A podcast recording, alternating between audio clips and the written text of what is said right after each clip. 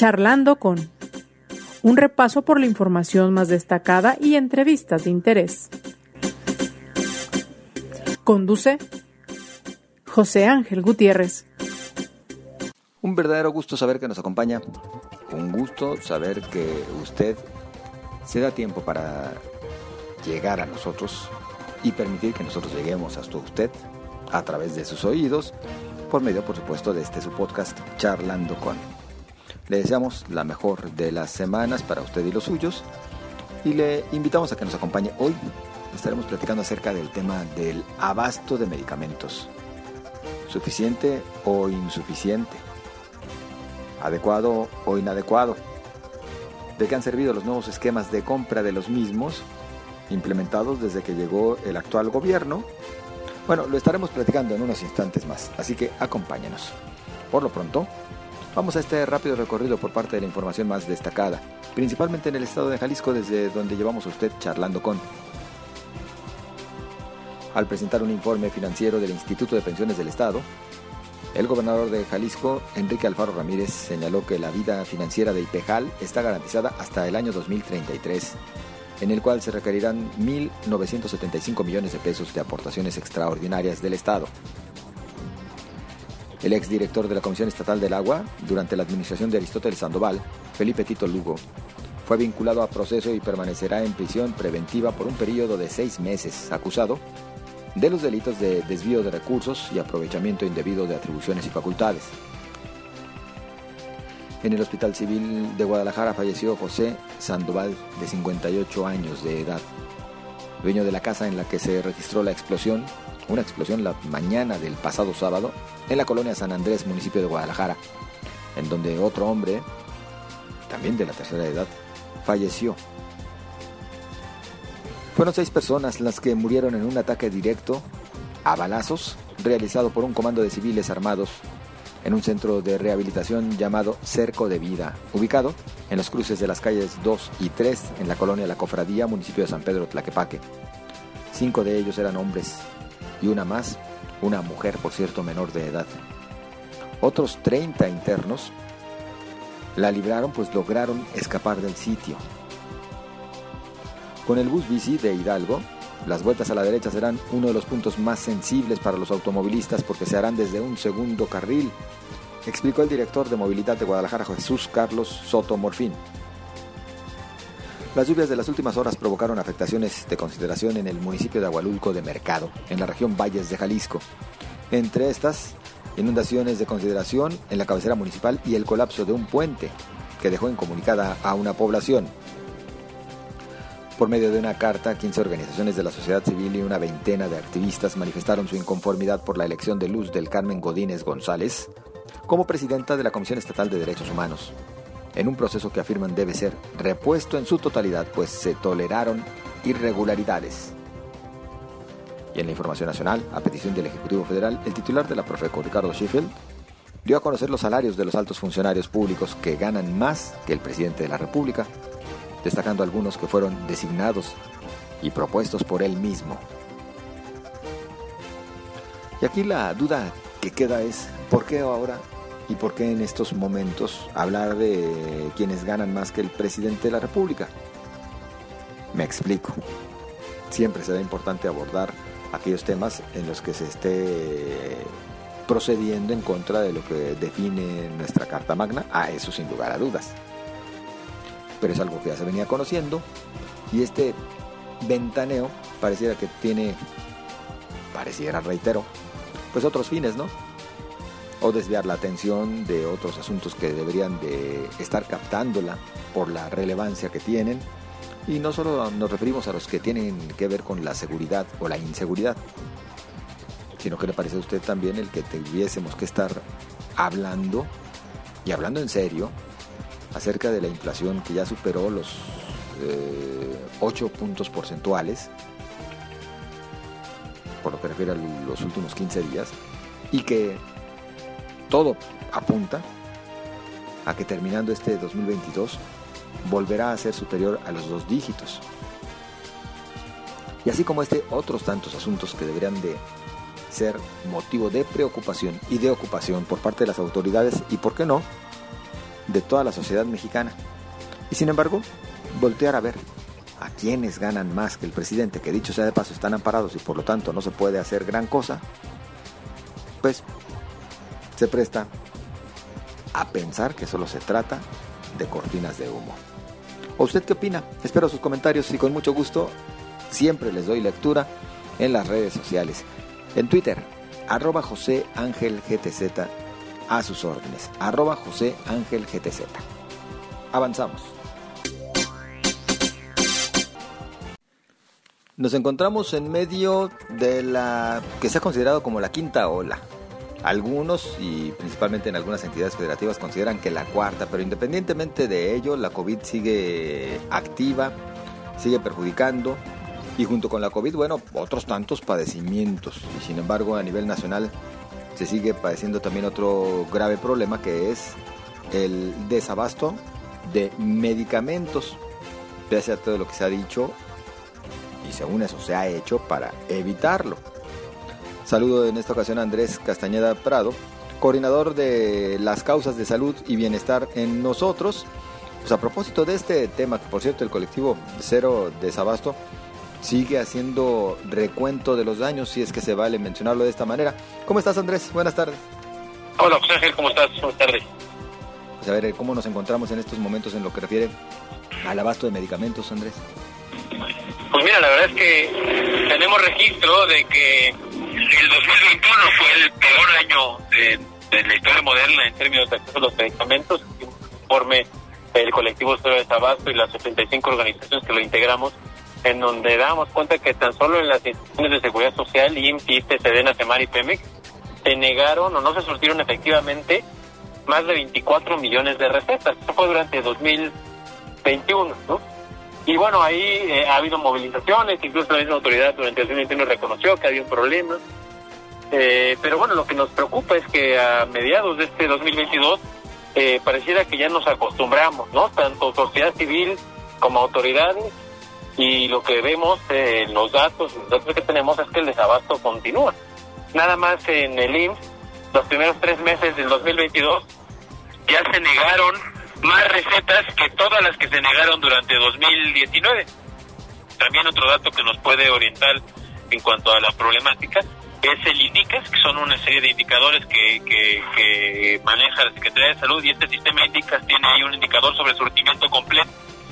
Eh, lo que vemos es que las unidades de primer nivel, tanto urbanas como rurales del INSABI o de la Secretaría de Salud estatales, estamos con el peor nivel en términos de surtimiento de las recetas en el primer cuatrimestre de 2022 y estamos en el peor nivel de los últimos seis años por lo menos, ¿no?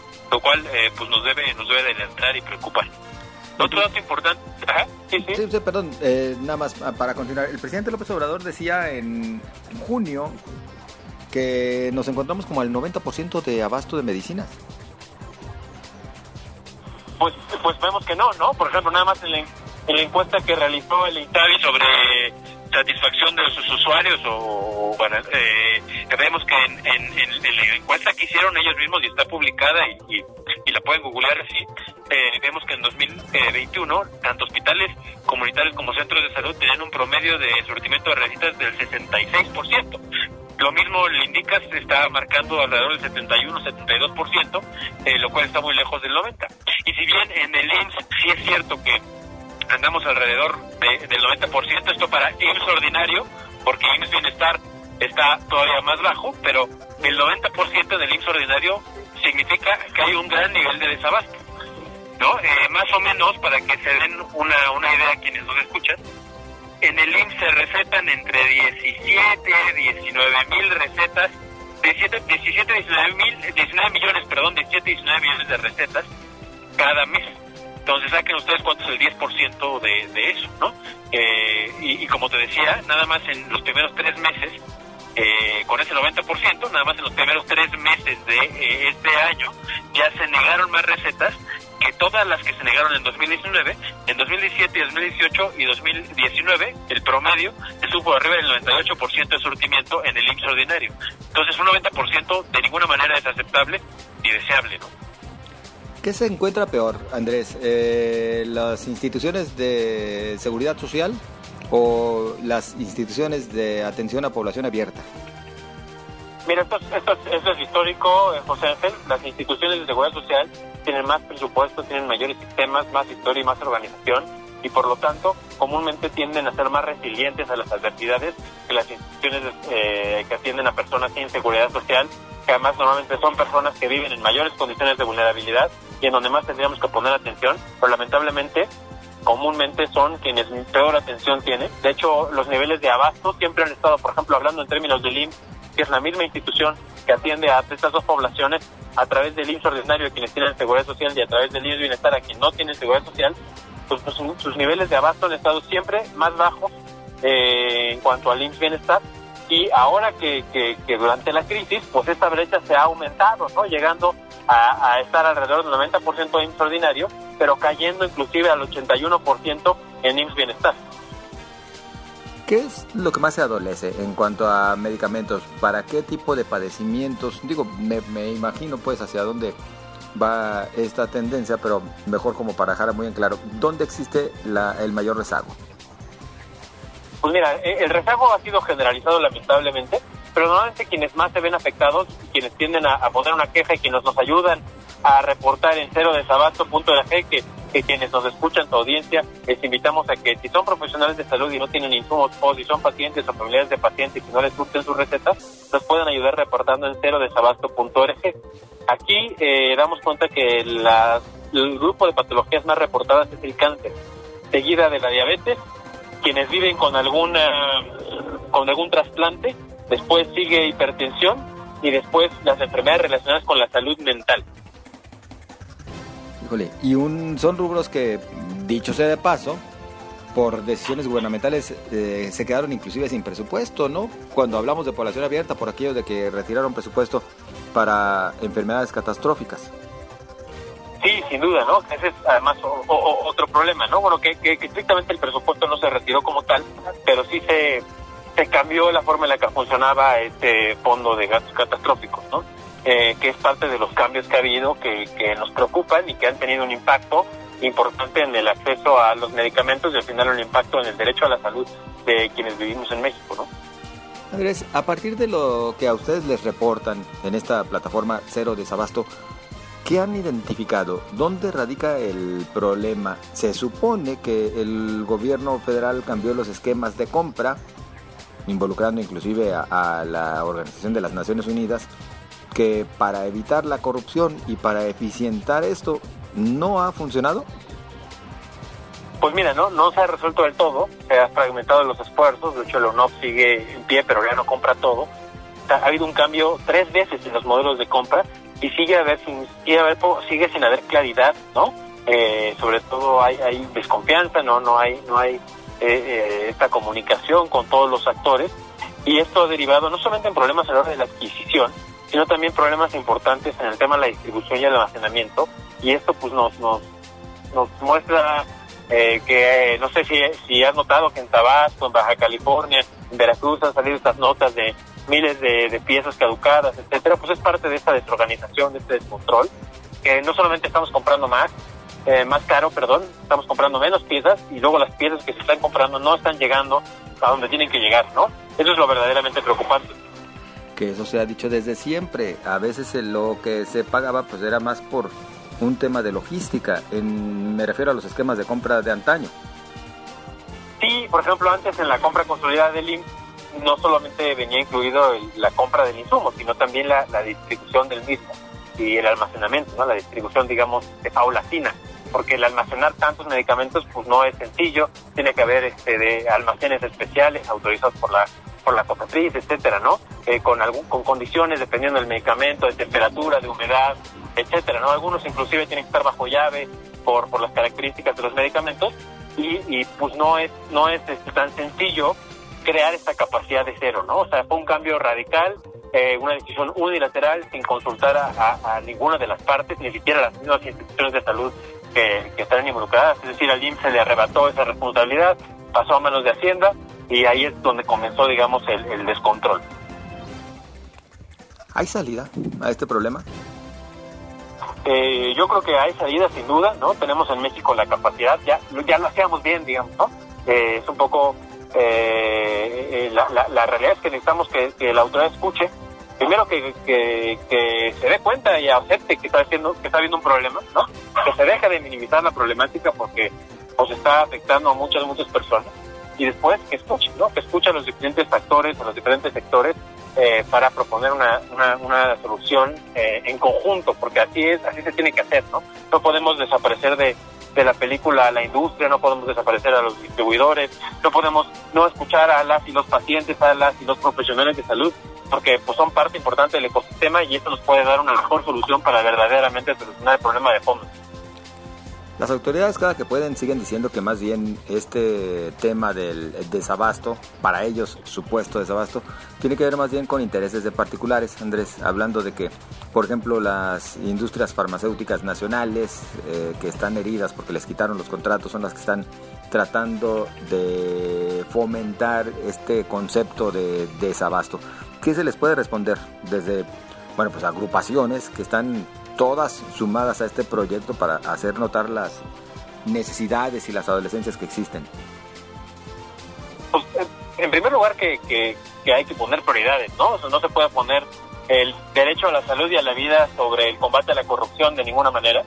Y dos, si es que se dan, si se da cuenta y hay, hay evidencia de actos de corrupción, pues que verdaderamente se persigan y que se metan a la cárcel los responsables. Y en segundo lugar, pues que se trata de construir instituciones, se trata de construir mecanismos que garanticen la transparencia. Y vemos con preocupación que cada vez eso se está destruyendo, es decir, ya la compranet está caída, eh, la mayoría de los medicamentos que se han comprado en estos últimos años han sido por adjudicación directa, sin, sin un proceso, sin una, sin una licitación pública, sin una competencia. Eh, eh, los contratos es difícil de conseguir porque están en un solo repositorio, no se pueden analizar, no se pueden comparar precios es decir, si, si de verdad estamos comprometidos con que con, combatir eso, pues hay que hacerlo, pero, pero hay que hacerlo bien y hay que hacerlo entre todos y entre todas, ¿no? ¿Podríamos decir que estábamos mejor cuando estábamos peor? Pues, pues a los datos es lo que dicen, ¿no? O sea, un poco, sí hay mucha claridad en, datos duros de que antes de 2019 el acceso a los medicamentos era mucho mejor y, y, y, vaya, hay, hay datos directos como estos que te estoy dando pero también datos indirectos. Simplemente en 2021 aumentó cerca del 140% el número de farmacias y consultorios nuevos de primer nivel. Eh, es decir, eh, las personas están teniendo que comprar los medicamentos en el sector privado y, y, esto pues es en detrimento de la equidad, es en detrimento del derecho a la salud y, lo que está condicionando esto es que quien tenga derecho a la salud sea quien, quien tiene dinero para pagarlo y quienes viven en condiciones de vulnerabilidad son quienes menos acceso, acceso tienen. Andrés, eh, platícanos un poquito de los ajustes que han hecho ustedes a esta plataforma de Cero Desabasto y cómo pueden hacer uso de la misma quienes nos escuchan. Eh, pues muy bien, pueden entrar a cerodesabasto.org. Ahí, además de que nos pueden dejar un reporte cuando no tienen su medicina o cuando no tienen insumos para, para trabajar como profesional de salud, pueden consultar los materiales que tenemos, como de cómo identificar un medicamento falsificado y otros materiales que, los pueden ahí descargar. Y también pueden consultar los reportes históricos en, nuestro, eh, eh, en nuestra parrilla que, que, tenemos ahí interactiva para, para que eh, puedan explorar y analizarla y que les pueda servir también a, nivel local a, exigir a las autoridades locales que se les garantice el derecho a la salud, que un poco para eso lo hemos creado, ¿no? Para, para sumarnos a los esfuerzos de la autoridad para garantizar el derecho a la salud. ¿Tienen ya entonces también con identificación clara de por entidad federativa? Este, sí, sí tenemos ahí la, la, por entidad federativa, por institución, pueden consultarlo también por, por grupo de patologías, eh, pueden ahí jugar con, con, las fechas, ahí tenemos un mapita también donde los pueden consultar eh, eh, y ojalá pues les, sirva y también si necesitan algún otro dato nos pueden escribir a cero desabasto arroba nosotros con, con, con X en la última O punto org. Muy bien pues eh, Andrés, por nuestra parte agradecidos. Claro que junto con el resto de la sociedad lamentamos que sigamos enfrentando este tipo de situaciones. Esperemos que las autoridades tengan la capacidad de escuchar y atender lo que se les viene proponiendo, porque es por el bien de todos. Por nuestra parte, muchas gracias. No, muchísimas gracias a, ti y al auditorio y pues seguimos en contacto. Por supuesto que sí, muy amable. Bonita tarde, hasta luego. Igualmente, hasta luego, es Andrés Castañeda Prado, coordinador de las causas de salud y bienestar en nosotros. Y nosotros llegamos al momento de decir gracias a usted por su compañía. Le deseamos lo mejor y nos escuchamos mañana para usted. Bueno, pásela bien y siga cuidándose, recuerde, no puede bajar la guardia.